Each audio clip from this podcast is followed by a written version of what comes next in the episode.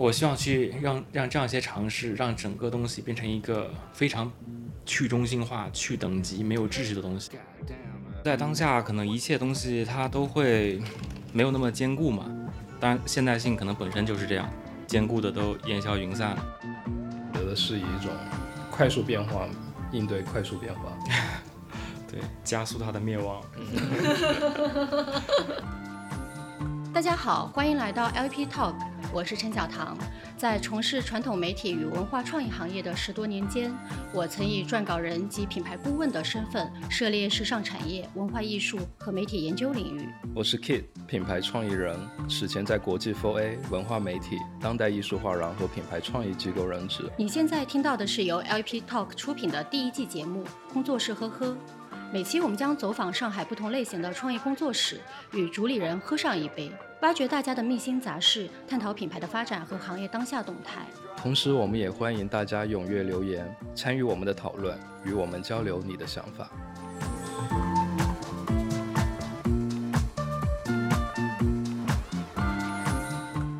大家好，欢迎收听工作室呵呵。本期我们邀请到了胜利来到 LP 的工作室，跟我们大家一起聊聊天。胜利，要不你先跟大家做个自我介绍吧？好，大家好，我是胜利，然后目前是有一个小的建筑事务所叫 Archive，然后我们还有一个家具品牌叫 Dark Details，目前这是我们主要的两个方向。OK，今天我们在工作室喝点什么？呃，我们为胜利准备了 前段时间我在那个柴米多买的玫瑰酒。胜利觉得这玫瑰酒怎么样？我觉得蛮好的，有玫瑰香味，是啊，有酒味吗？有酒味。酒味可能比较淡一点儿，香倒是蛮香的。然后你可不可以简单的跟大家说一说，就是你在 Archive 工作室建立的整个一个过程？呃，Archive 的建立是，呃，我之前其实在一五年有辞职，之前是在建筑事务所工作嘛，然后我也是学这个的。一五年辞职之后，有三年时间，我也同时在做摄影跟设计，但是那时候设计是接私活的形式。呃，接的项目因为是一个人，大部分的项目都是室内项目，两边同时在做，商业摄影跟室内设计，然后差不多做了有三年，我感觉我对拍商业摄影有有点有一点点腻，然后而且我的精力又更多的又偏向这个设设计方向，我觉得可以及时转换。呃，叫撒手人寰嘛，及时撒手人寰。然后我就辞职了嘛，辞职就是同时在做。呃，然后后来就差不多到一八年的时候，我就精力更偏向设计。我想啊、可能之后设计项目会需要有帮手来帮我完成，一个人应该做不了，项目可能会变多变大一点。后来就就做了工作室，嗯，这样我同时就尽量就不不怎么拍商业了。而且我觉得我精力不够，好像拍的也不太好。我自己嗯我我自己会觉得拍的也不怎么样，我想那就先那个呃断尾求生吧，就是先去掉一条，就用另一条来那个走路。哎，那你当时你辞职之前，我记得是在建筑事务所，那时候应该就是操盘的参与到的项目，应该是那种呃偏建纯建筑类型的。对，而且还做到很大的项目，有那种城市综合体特别大。嗯嗯然后我在建筑事务所几乎没有太做过室内设计。其实室内设计我感觉有点像自学，跟我拍照差不多，都有点像自学，跟跟我做家具也差不多，都有点像自学的。室内设计跟建筑还是有相通的吧，但你做室内设计的时候需要知道很详细的一些材料。我当时在建筑事务所做的很多项目，因为太大了。结构性。太大了，你做东西都很概念，然后很多时间精力是花在可能把这个故事说漂亮，做个漂亮的文本，去先获得是概念的竞赛，先竞标。具体后面，比如说画施工图、去现场跟工程这些精力很少，所以这块也算是后后面自学的。我第一家公司，他们是纯粹是那种非常大的，啊、做的很概念的那种，然后做的东西，我觉得就是呃一些套路来回使用，而且，呃，深入不到更细的地方。然后第二家它会有一些偏进入更细的地方，但是我感觉还是没有跟我的方向很契合。那你说的进入到更细的这个地方，这个细指的是什么？比较便宜的去利用某种趋势的方式，嗯嗯，就是这种便宜是没有太带太多思考，拙劣的模仿，对，也可可能是这样讲，嗯，然后我就参与了这种拙劣的模仿之中，我也是其中一员，嗯，然后我在尽量揣度我该怎么去模仿它，但是，嗯，我是我本因为模仿的时候啊，这个东西它我们这个太分散了，我们每个人其实也没有啥关系，我只是。把他的指令传到我这边，我需要做到这一步，中间也没有什么互动，我也不知道为什么要做成这样，但是我需要把它做成一个图示语言，让甚至是只要可以，嗯，只要可以看起来像那个样，甲方觉得哎还是那个样就可以了，可能到这样一个程度，所以而且我们那个时候公司一百来个人嘛，嗯，是不能上网的，他有几台上网机，然后经常是。有的时候我们做竞做竞标的嘛，我们经常会没有项目，它不是一直有竞标项目的。有的时候没有项目也不能上网，它上网机是给你有的时候你要找参考图去单独去上网机上网。那你们在干嘛呢？可以玩扫雷吗？啊，可以玩扫雷游戏吗？那也太无聊了。然后我没事干，就要不然去翻翻杂志看一下，要不然就我一直玩手机，我也不太好意思，因为其他人。有不同小组嘛？其他小组他们可能是还在很有那种做住宅小组的，做住宅小组。我当时跟我同期进去的有一个人嘛，他在住宅小组，他第一天可能就加班到凌晨三点，然后整个一个月就一直是凌晨三点、早上九点就一直这样，非常猛。然后我进去就很就我那个小组就是进做公建公共建筑那种大型城市综合体竞标的，就是经常是没事干，然后就在那边手足无措。后来导致我。迫不得已，我只能离公司出走了。我我指的出走，我指的出走是那个，我是先出去溜达一圈，我就拿个相机，我先打个卡，然后就拿个相机出去溜一溜，拍拍照，然后晚上再回来再打个卡。所以这是为什么摄影这一块先发了起来？有可能吧。后面从你离开建筑公司时候到你自己做项目的时候，你有很快的转换这种。呃，对于进入一个项目到整个深化的过程的整个思维模式都有花很多时间调整吗？对，有，因为我当时刚做的时候，我材料啥都不不知道。嗯。呃，后来我就是就是一步一步学吧。嗯。就是相当于自己摸索。对自己摸索，一个是你从网上阅读一些东西，然后还有一个就是从工地去跟师傅多问问他，然后多跑一跑现场，跟他聊一聊。最开始确实这些都不知道，当然哦，也我也知道一些，我知道一些节点，因为我在公司有画过一些施工图，画施工图的时候各种节点，大那些还是知道，因为画过一套，也就那一套，就算是熟悉了一下。本质的不一样，我可能没有太去想，但我我可能会去想他们一样的地方，我觉得他们一样的地方还挺多的，只不过室内设计它可能它会更落实到一些更，它会更落实到一些更细的层面吧，就是。材料这些构造这些会更更细，落落，因为它跟你的关系太近了。然后做建筑的话，我在公司做建筑都没有做到这么细的程度，也可能是因为在建筑事务所嘛，做的更更多的是一个整体的一个体量。对，这具体你经过这个空间，这个墙是什么材质，就是或者说这个墙它可以再进一步细化的话，这边是个水池，水池旁边跟没有水池旁边，它这个墙材质，你具体怎么考虑以及它们的构造关系，我可能都在公司里的话，你要是这个墙是木墙，可能就直接贴一个贴图，这个是 SKU，对，就没有太考虑这个木是什么木。当然我们也会看样品，但但是还是了解的没有那么的细，更多的更细的东西是我全是后来自己去了解的。你第一个项目是 The Bedroom 吗？还是？其实再往前还有一个。OK，哦，是是一个 pop up store，一五年年末。所以那个是算是你独立呃开设事务所的第一个？不是，那个是我个人的私货。那在你看来，你觉得你的就是从一六年正式来算，呃，你那么多年了，是你设计的这个整个风格，或者是你设计理念的，有没有什么样的关键词可以提炼一下？呃，我我设计的时候，我之前拍照的时候很感兴趣的一个点就是，呃，比如说我拍静物会更多一点，预先有一个预谋在前面，可能想怎么拍，像是有个概念在前，但是在拍的时候，如果按照那个概念就这样精致的实施下去，我会觉得它当下好像又缺乏了生命，所以想要去寻找拍它这个概念的时候，它跟当下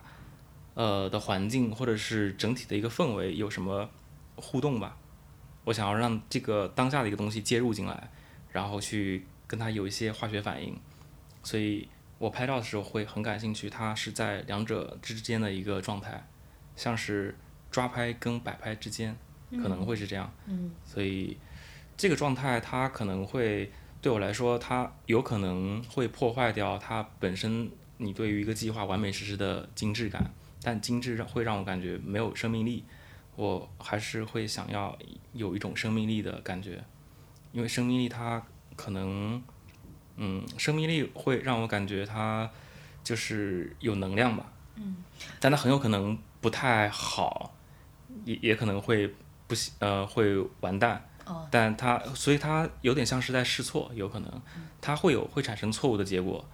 它但有的时候会，如果那个生命力出来了，会让我感觉这个东西还可以。设计的时候，我可能也会去在做的过程当中以及施工过程当中，当然这样可能不太好，因为你施工过程当中想要改它，把现场加什么东西的话，对吧？师傅气死，然后对师傅也不开心，你工期也 工期也要改，然后可能预算还要增加等等。呃，但有的时候不一定是现场改，但有的时候我会把这个过程看尽量能不能提前到设计阶段，有的时候还会这样去。我觉得这个东西它它你可以把它具体的细分到每一个阶段都有可能产生这样的东西，它你可以把它在更长一个阶段里边去看它，你可以把它更细分到一个小的阶段里边去去区分它，它都可以产生一些化学反应的。那在你看来，你觉得这是一种就是你在设计上的或者是思维方式上的一种方法论吗？我目前还没有太去想这个方法论的事。呃，我在大二的时候很感兴趣一个建筑师是妹岛和世，然后我最开始上大一的时候是很喜欢做呃解构主义那些建筑师，彼得艾森曼那些，扎哈从来没喜欢过，扎哈我觉得看一眼就看一眼就没了，就结束了，就是他他看完了，我就一眼就看到头了。呃，艾森曼喜欢过一段时间，大一，但那时候是刚入学嘛，其实啥也不懂。大二的时候，我当时就发现了妹岛，然后就特别喜欢妹岛的建筑，然后他的书我就经常来回翻。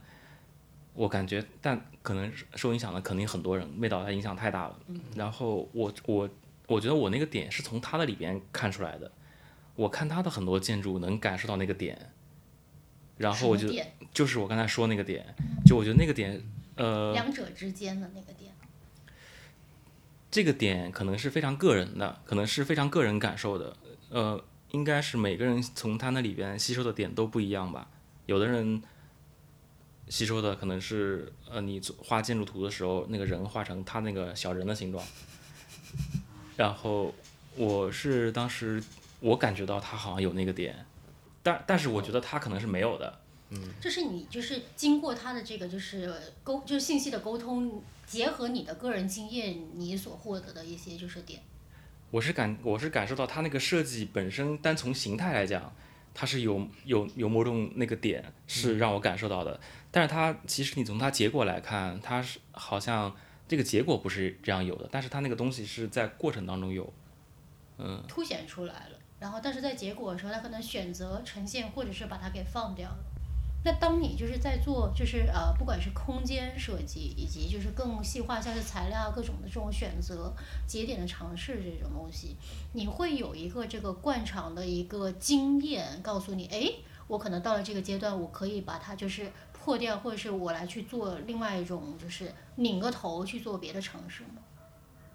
有。我觉得最开始大家受妹岛影响很大的时候，都会很想要做那种呃，好像是张永和之前形容过他们的那种做法空间叫无上下吧。呃，你天地墙可能都是一个材质，看起来没上没下的，没有一个分级分层这这种感觉。可能最开始受影响的时候，也会做的空间也是类似的，想要这种感觉。那个时候没有太去关心具体的材质跟这个结构啊，都没有太关心。然后到了后来的时候，呃，我觉得我关心这些东西啊，很像是一个，就是我工作室的名字的相关的一个点。我是觉得，我觉得我对这些结构构呃材料感兴趣，可能这就是我的一个学习过程吧。嗯就是我就是在一步步的可能以我感兴趣的方向去学习这些东西，然后我学到哪一步了，我再把我学到的这些东西先做出来化过来或吸对收。做出来试一下，然后我还会学习更多，然后再再会把它做出来，做成家具。家具里面的节点 OK 的话，我会在空间里面也尝试。空间里面有有可能用到的材料也会再用到家具里边，它是一个循环的过程。但是都会伴随着我这个学习的累积，变还是会变的。你觉得就是那，其实像那个妹岛，它有一个阶段的这个作品，我后来就是发现到像时尚纯野它的一些就是艺术性的这种探索，有一点的这种语言上的共通性啊，或者是说那个表达上的共通性，你怎么看？时尚纯野也是从他那边出来的嘛。嗯嗯嗯，但时尚纯野他做的可能更偏更有艺术的感觉吧。艺术性的探索一点儿。对他艺术性探索更强，他这个他走的更更极致，他非常的追求极致。我看过他的一些作品，他的一些东西，比如说他之前有在一个东京好像一个画廊做一个展览吧，那很早的时候，他他在探索建筑做到云上的建筑是什么样，对是啊，对吧？嗯，那个然后他在探索一。些极大跟极小，他有个住宅是十几层楼还是几十层楼，然后就一小一小方块一直垒上去嘛。嗯。他在他非常的探求极致，而且他探求这些极致，他甚至觉得也不用把他在探索极致的过程当中的努力告诉别人，他觉得这个也没什么好说的。嗯，说回你的项目吧，就你做了这么多空间的项目，然后而且我们关注到其实很多是工作室，然后你对工作室的这个看法是怎么样的？现在以及就比如说现在，尤其是疫情的发生，大家很多都是 work from home，在家里工作或者是移动办公。那工作室的形态在当下的一个状态，以及你对它的思考会有哪些变化？我觉得我没有太单独思考工作室，嗯，但我觉得在当下，可能一切东西它都会没有那么坚固嘛。嗯，当然现代性可能本身就是这样，坚固的都烟消云散了，所以不只是当下，就是一切东西都太 pop up。嗯，嗯，中国也是一个 pop up 国家，我会这样感觉。太快闪，太灵动了。对对对，然后我感觉，呃，所以我我可能会做设计的时候，不不管是办公还是其他的空间，我会挺感兴趣的，以及我做家具也是，我的家具可能会，我们都是自己组装的嘛，是没有工厂做的，只有一个是工厂做的，其他全是自己组装的。呃，我们是买来材料，设计好这个材料的各种尺寸、节点，然后自己去组装它。然后你也可以去把它拆开。你组装的时候其实很简，呃，也也没有那么简单，有的是比较简单的，有的是直接拧。除了雪椅子那个是很好组装的，雪椅子它是互相拧就可以了。然后我们在呃家具里边用的一些结构的构造方式，呃，比如说我们还有一些东西是夹子夹起来的，有一个椅子是夹紧的嘛，这个是那个是拧紧的。这种方式我们也同样应用到了一些空间里边。之前有做过一个办公室，那个办公室它的大部分的家具都是这样的，比如说一排的砖头上面搭一个木板，是夹子把夹紧，嗯，然后你把夹子放松了，你也可以把板拿走，砖头也可以拿走，是你可以自己不需要叫工人来帮你做的。整个书架也是这样做起来的，里边的桌呃里边有几个桌子，陈列桌，还有入口的那个长凳，后面的一整排休息区长凳，整个书架全是这样做起来的。嗯所以我们在家具跟空间里边会比较感兴趣这样一些常识。这个东西它是可能都不需要工人，嗯呃，你自己可以去把它，但这不是我们关注的重点。我们我们不是说按照这个点去做设做设计，但这个点可能是因为我们更感兴趣一个东西，它可能以更临时的状态去去存在，因为都太 pop up，、所以它你你做东西那么精致、那么坚固的话，也许一个月之后他们就拆掉了，换成改成其他东西。对我蛮好奇的，就你刚刚提到说你注重空间里面跟家具，包括它功能比较容易的改变和转换，但是基于你对这个时代变化的快速性，但你不会考虑说我可能以一个持久性、长久性来对抗这种异变吗？但你选择的是以一种快速变化应对快速变化。对，加速它的灭亡，可能。那关于材料这一块，你日常会有哪些？比如说，你会持续性的会去做的研究、调研，或者是呃试验？可能我不是研究材料那一块的，嗯材料倒是要很普通，但我我会感兴趣。第一个是材料的组合，它是哪些材料可以组合；第二个是它可以怎么样组合，我对这个更感兴趣。所以这也是我们家具品牌的名字的由来，就是来自于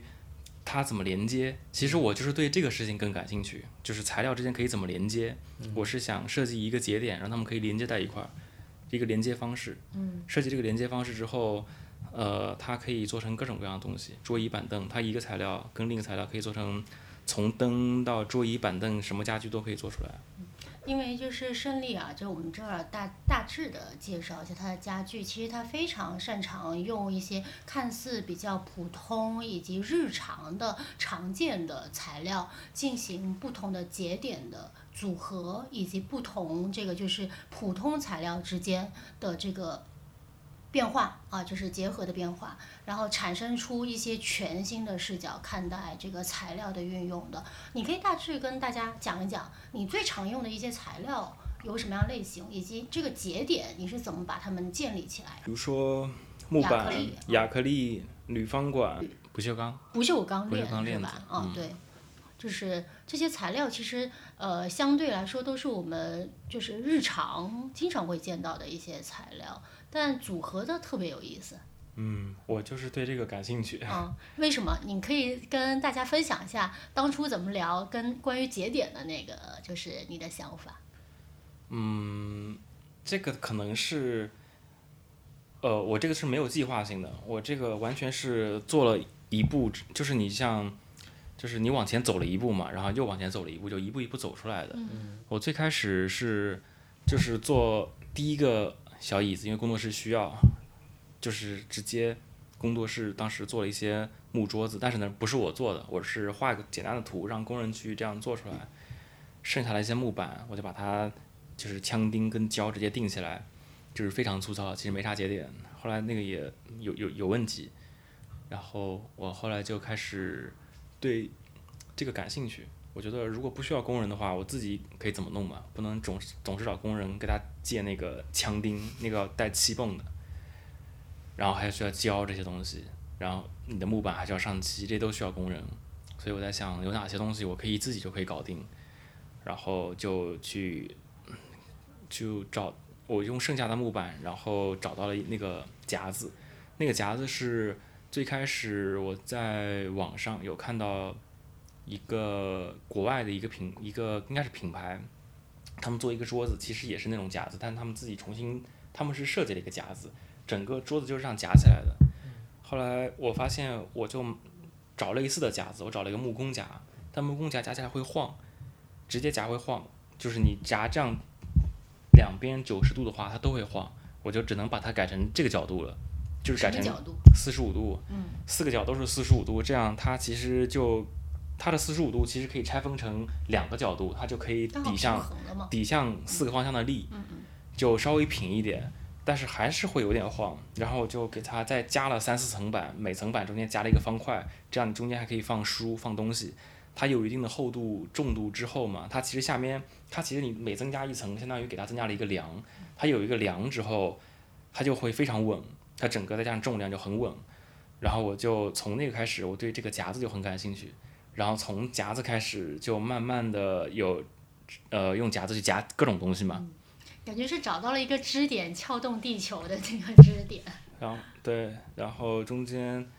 工作室有剩下，呃，比如说有做一个东西，做一个东西买了一个螺纹丝杆，那个螺纹丝杆我们要做一个衣架，就买了各种粗细的螺纹丝杆。然后那个细，然后我想到，我还在网上当时想，我们当时做的那个设计里边可能还需要海绵泡沫，那个海绵泡沫我就看到它有不同尺寸，我看到网上有很厚的尺寸。我看那个厚的尺寸，我就感觉到它应该是非常难压弯的。果然买来之后是很难压弯，我们还两个人把它使劲往下压，所以它可以当一个弓一样，你中间拿一根绳子把它绷紧，它其实就可以做人了。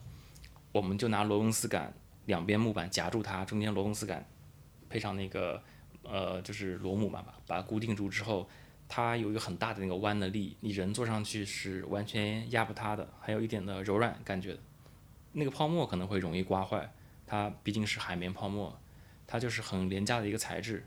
整体都是廉价材质，它是，但是是一个挺力学的一个结构。就在你尝试的时候，会经常碰到一些就是可能失败的这个就是会，会的，就是我们当时做完这个长凳之后，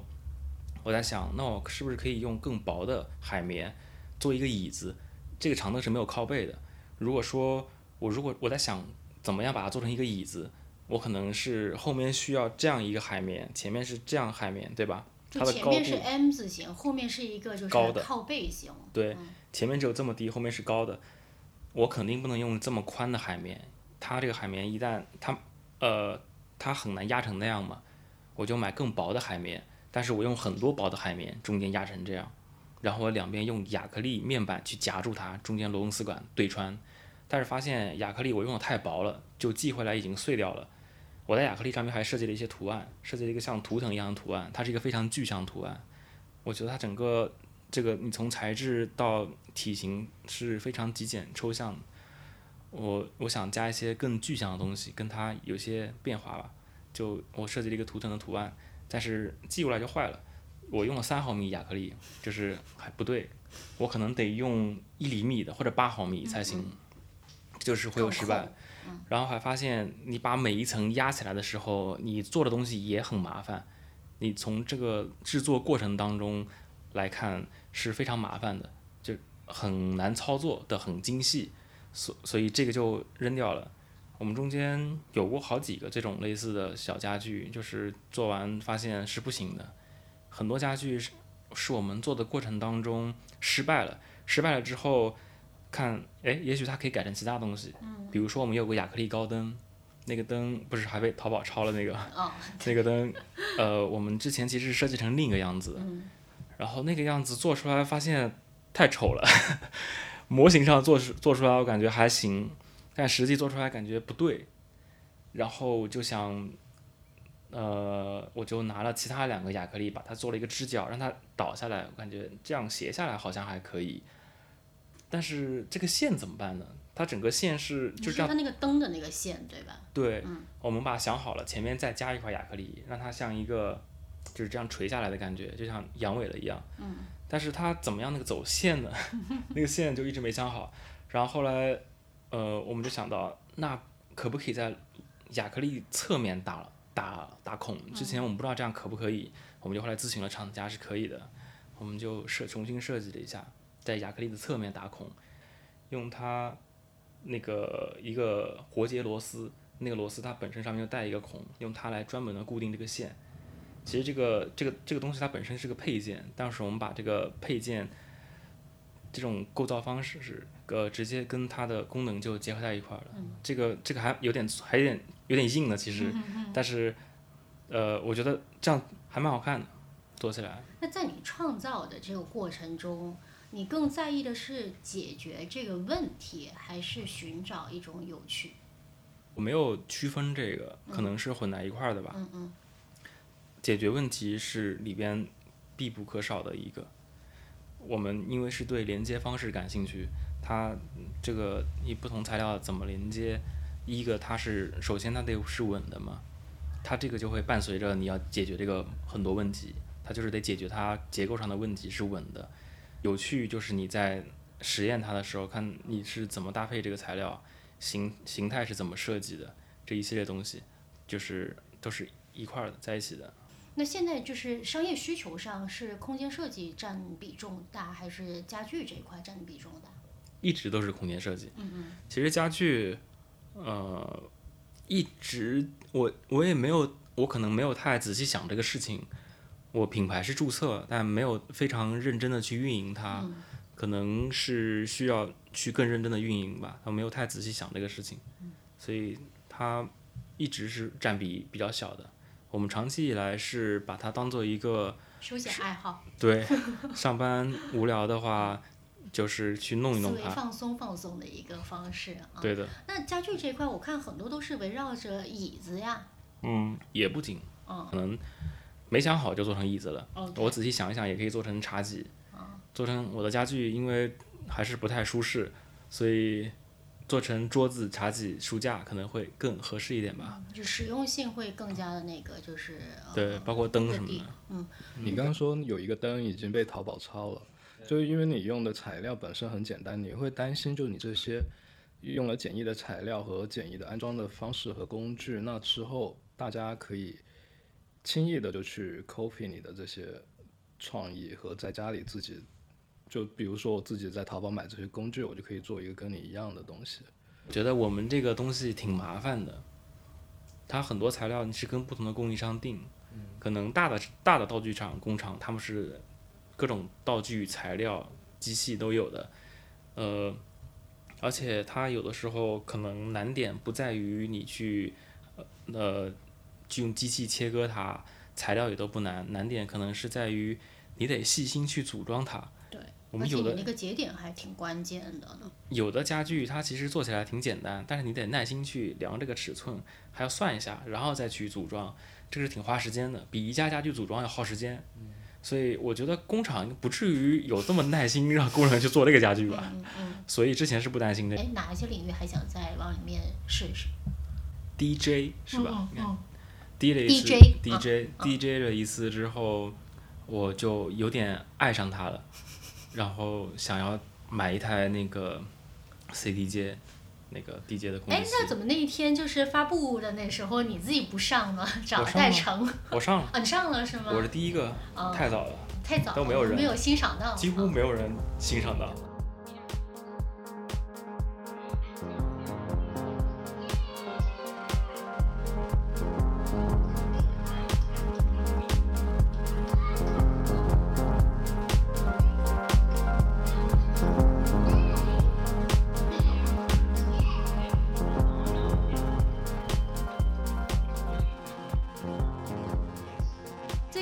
的时候，那个看到就是你的名字，我其实从素媛的片子里看到的，因为他不是有那个就摄影师的嘛，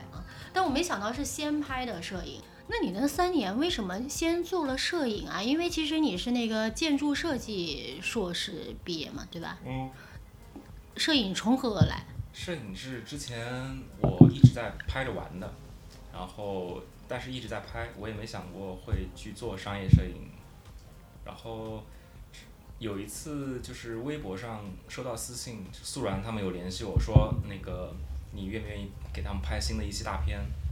然后我说可以啊，然后我没有拍过，但可以试一下吧，然后就拍了，拍了之后他们觉得还可以，就会经常找我来拍。一四年，哦，那还挺早的那一会，啊，那那摄影对你来讲就是呃意味着什么？摄影啊，我其实我也在想这个事情。嗯嗯。我觉得拍的时间越长，困惑越多，导致我现在都有点不知道该怎么拍了。我有的时候觉得是不是要再想一想再去拍，但有的时候又会觉得我想的时间越长就越没法拍，而且我可能还会觉得这个摄影它就是需要不断练手，可能不能离开相机，它是一个需要练习的。那是一种习惯，一种就是记录和表达的习惯。以前有过这种高频的习惯，这个现在就少很多了。是因为就是呃设计这一块会占据一些就是呃精力吗？还是仅仅只是对？非常多的原因，嗯是这个经历应该是一个原因，然后也会有我觉得对之前的我拍的东西有点腻了，我之前经常拍的一些，嗯，就是从方技术上方法上的那些点我都已经腻掉了，嗯我更感兴趣的是跟之前。之前我会不想拍的那些点，我现在都是我感兴趣的点，就是完全是反过来的。哎，你之前其实拍呃静物和整个这个城市景观结合的一些就是类型比较多，嗯，呃，那你当时比较排斥拍什么类型？首先啊，就从非常形式的角度，我感兴趣的是非常竖典型的竖构图，嗯。我是不想拍横构图。我会觉得横构图它会跟更它更跟场景相关，嗯，是它是这个同意，是的，然后它更它会更，但竖构图它往往是一个切片，而且是比较聚焦的一种表现形式，对它更像是一个一刀砍下来的一个剖面，就非常切片的一个东西。直接，对，然后当时在一二年、一三年，就那嗯。个时候我在读研，很感兴趣日本他们有一些叫 super flat 的那个理念，他提到一些点，超扁平，对，嗯然后那些点我当时可能是太无知了。我也不知道这个点在摄影上是不是其实都不算什么值得尝试的事情，或者已经有人尝试过了，我也不太知道这些。但是我好奇这些点在摄影上可以怎么用呢？可以用更长焦的镜头把透视给弱化掉，然后闪光灯直闪把阴影给去掉，就然后你拍的东西是不那么不那么强中心的，中我会把呃呃让我会让那个光圈调得非常小，让景深就让背景跟中心它是一样清晰的，然后拍的内容上也会不那么区分这个东西是中心，它就是背景。我希望让这样一些，我希望去让让这样一些尝试，让整个东西变成一个非常去中心化、去等级、没有秩序的东西。所以你的视觉表现其实是一种扑面而来的感受，就看你有一些作品的时候，嗯，因为它没有一个景深，然后也没有一个就是呃氛围的这个就是暧昧的东西在里面。嗯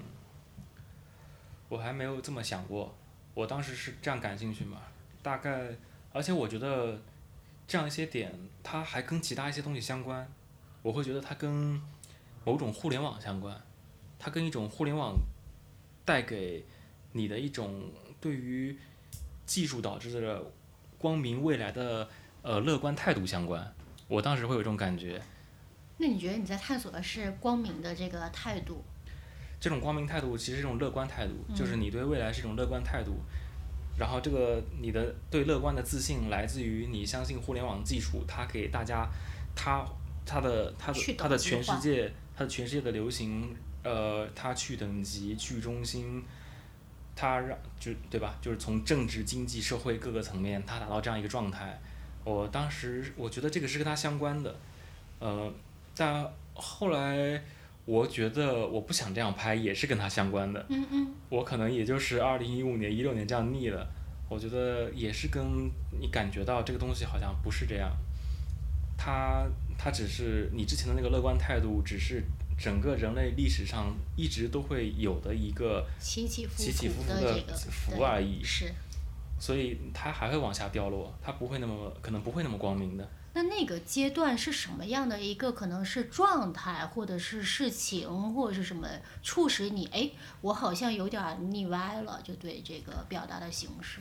呃，追根溯源的来讲啊，我是想不出来的。我觉得事情都很难追根溯源，它的它，我觉得事情它都是千丝万缕相关的东西变成这样嘛，它可能都是缘分，它是一一堆缘分变成这样，它你很难找到单独，很难你找到那个源头就是这样，嗯，就是我拍照就是因为大舅某一个，对对对，什么十嗯一岁送你个相机这样拍照，我是不太相信这个，我觉得是一堆原因，但这样可能有点太虚无，有可能啊。我是觉得当时，嗯，具体哪一个原因我还真说不上，嗯，可能就是就是一种综合的感受吧，就阶段性。可能也有特朗普上台等等，就是一种综合的感受。嗯。就是一系列的感受，包括也可能最终就是导致我想要拍更之前完全相反的，所以我就不想要用长焦镜头。虽然我其实至今我还是很想拍长焦，嗯我还是，所以我觉得我可能不应该逆着性子来。其实我还是想拍长焦，但是我现在想要更拍之前不用的东西，没有用过的，我用更人视角五零的镜头。现在有一直在持续的，就是往你想要拍的这个来去，对，比尝试如说之前也不拍黑白，嗯但现在我对黑白越来越感兴趣了。我在前两年看了一个电影叫《蛇之拥抱》，那个电影它是哥伦比亚电影，大概是一七一八年的吧。然后他拍亚马逊丛林，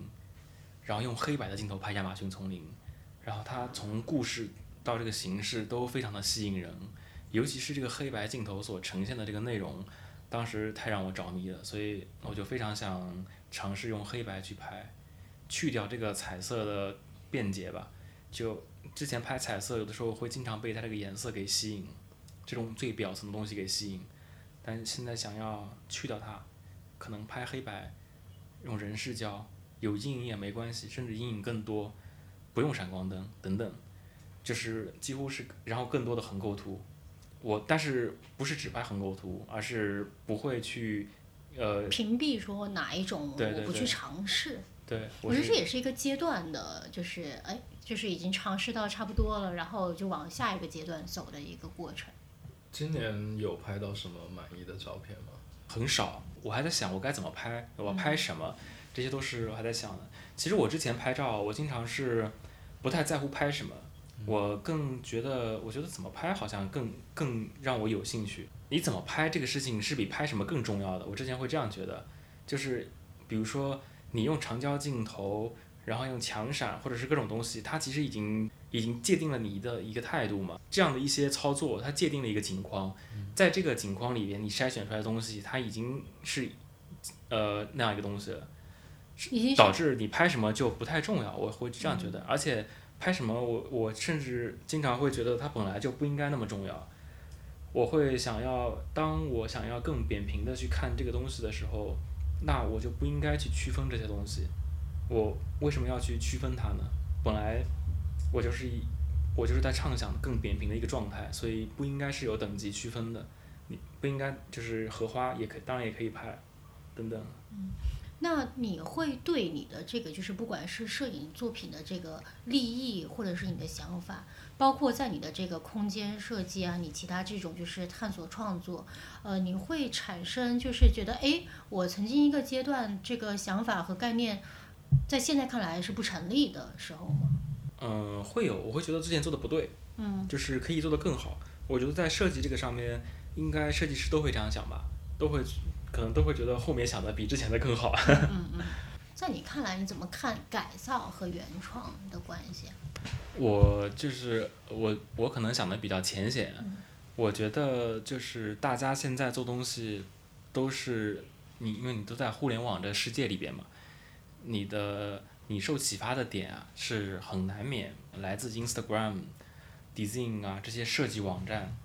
，Pin Pinterest 对吧？各种启发来自图片的启发，就潜移默化的吸收，其实，这个是很难，这是不可能避免的，嗯除非你隔绝互联网，不用手机，在山里边做建筑嘛。呃，就就是这个是很难避免的。但是你接触到这个东西之后，你怎么去？首先，这里面有好几个过程啊，就是你你接触到了，就相当于你吃到肚子里面嘛，那不一定你吃多少就能消化多少的。如果你消化不了多少，是吃多少只原封不动拉出来，那它这个就是抄袭了，就是对吧？但是你如果消化能力巨好，你完全把它消化成了另一个东西，呃，这个里也涉及到你怎么处理它。嗯如果你是你整个做的东西的利益、你的出发点跟你的手法导致，呃，最终你想呈现的东西是致敬，那是另一种做法，对吧？但你如果 redesign 的东西更多到百分之八九十，那它就差不多算是原创了，我觉得是这样。你在这个过程当中，它已经跟你融为一体了，它是它不是你加入它，而是你把它加入到你的你的这个里边了，对吧？相当于是你在提取就信息整合的这个过程中，你选择性的提取了一部分就是你能产生共鸣的元素，然后结合你的过往的经历以及你在设计上想要去尝试探索的一个角度，把它综合做一个呈现。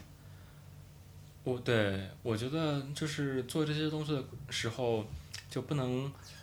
把自己做的东西和方法和这些都抛掉，嗯，但是就是知行合一，说实话就是，就是不能把自己看得太轻了。嗯嗯嗯。就是你自己的东西没有那么不值得一提，嗯，它可能会很重要，你其实应该更看重自己的东西，所以你即使看到那么多东西，做的也是要把它们加到自己的东西里边来，而不是你觉得那个特别好，你想要变成它，那你想你这个过程当中，你开启的第一步，你就会想变成各种东西的，最终就变成四不像，就是你会不像任何一个，尤其不像自己。但是你说这个题挺难的，因为它考究的是一个人对自己的设计的这个自觉，以及他是否对自己这个就是设计力上面的一种坚持啊。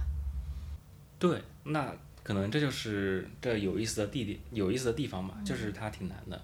因因为现在就你更容易受到影响了，以前可能还没有，可能会稍微小一点，但现在是更容易嘛。是，那你怎么去做这个事情，应该就是挺难的吧？嗯，你觉得你在工作中你是一个很高效的人吗？嗯我其实做事情是挺快的，因为我上升白羊，可能会，而且会啊，你也是，你是会我太阳也白白羊啊，你上身也是白羊啊。你太阳什么？太阳天蝎天平天平。天平，哦。水星天蝎，哦哦，OK。我甚至会，呃，会有点冲动，可能会。但你会将工作跟生活划分的非常明晰吗？我目前是很少加班的，可能是有点分开的。嗯嗯。他们有的时候，他们下班了，我一个人在工作室太孤单孤了，独。所以回家加班，但你到家里边没有那种工作的感觉，所以更多的会在上班的时候把这个时间进度控制好。除了工作之外，你在生活中有什么休闲爱好呀？还游泳吗？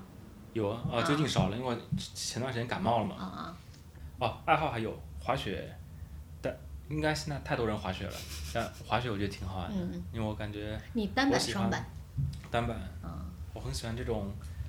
高速，在这种非常危险性的 这个这是那，个休闲娱乐啊我很喜欢在这种非常快的速度下，啊！这种感觉就像是打篮球。我为什么呢？呃，我从小喜欢的东西都是这些东西，嗯比如说打篮球，我就可能更喜欢过人嗯胜于投篮吧，投篮会太无聊了，嗯但过人在人群当中这种川流熙攘的感觉非常过瘾。嗯以前我还记得放学的路上骑自行车嘛，当时我们学校门口新修了一条路，那个路会有点宽，还是初中的时候，然后那个路上有很多各种各样的摊点，三轮车就支一个小摊，然后有来回的人流嘛。当时我们五点钟、六点钟下课了，放学之后，我们几个人会骑上自行车，以非常快的速度在那个大街上穿。他们其实街上有时候有汽车，但更多的就是各种人跟自行车。人可怕你们这种。对，然后我们速度非常快，其实是很危险的，嗯但但是又非常的刺激。嗯我对这种很高速的运动会有点觉得挺好玩的。现在一直保持着这种就是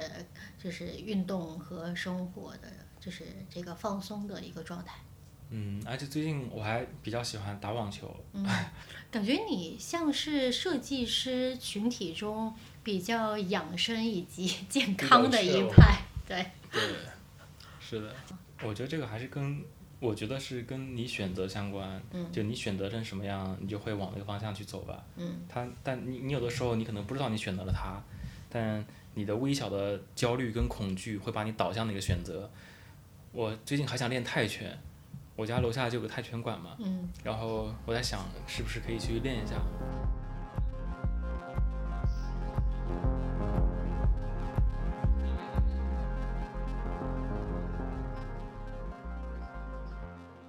你要不要推荐一个你觉得还不错的工作室？可以推荐杨振宇他们的工作室，Case Pa Pavlin 是吧？怎么怎么念？暗亭，他们也是做空间设计的。以后我们有机会可以拜访一下。那我们本期就聊到这儿啊、谢谢胜利今天跟我们分享了这么多就是有趣的事情。大家如果感兴趣的话，可以继续关注胜利的呃的公众号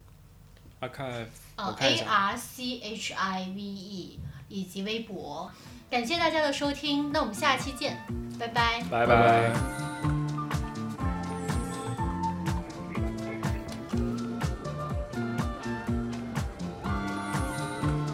大家对我们的节目感兴趣，欢迎订阅我们的公众号和关注同名微博 The Passage L E P A S S A G E，来了解更多有趣的品牌故事。LEP Talk 已上线网易云音乐、喜马拉雅、蜻蜓 FM，在苹果 Podcast 和小宇宙等泛用型播客平台也能搜索到我们，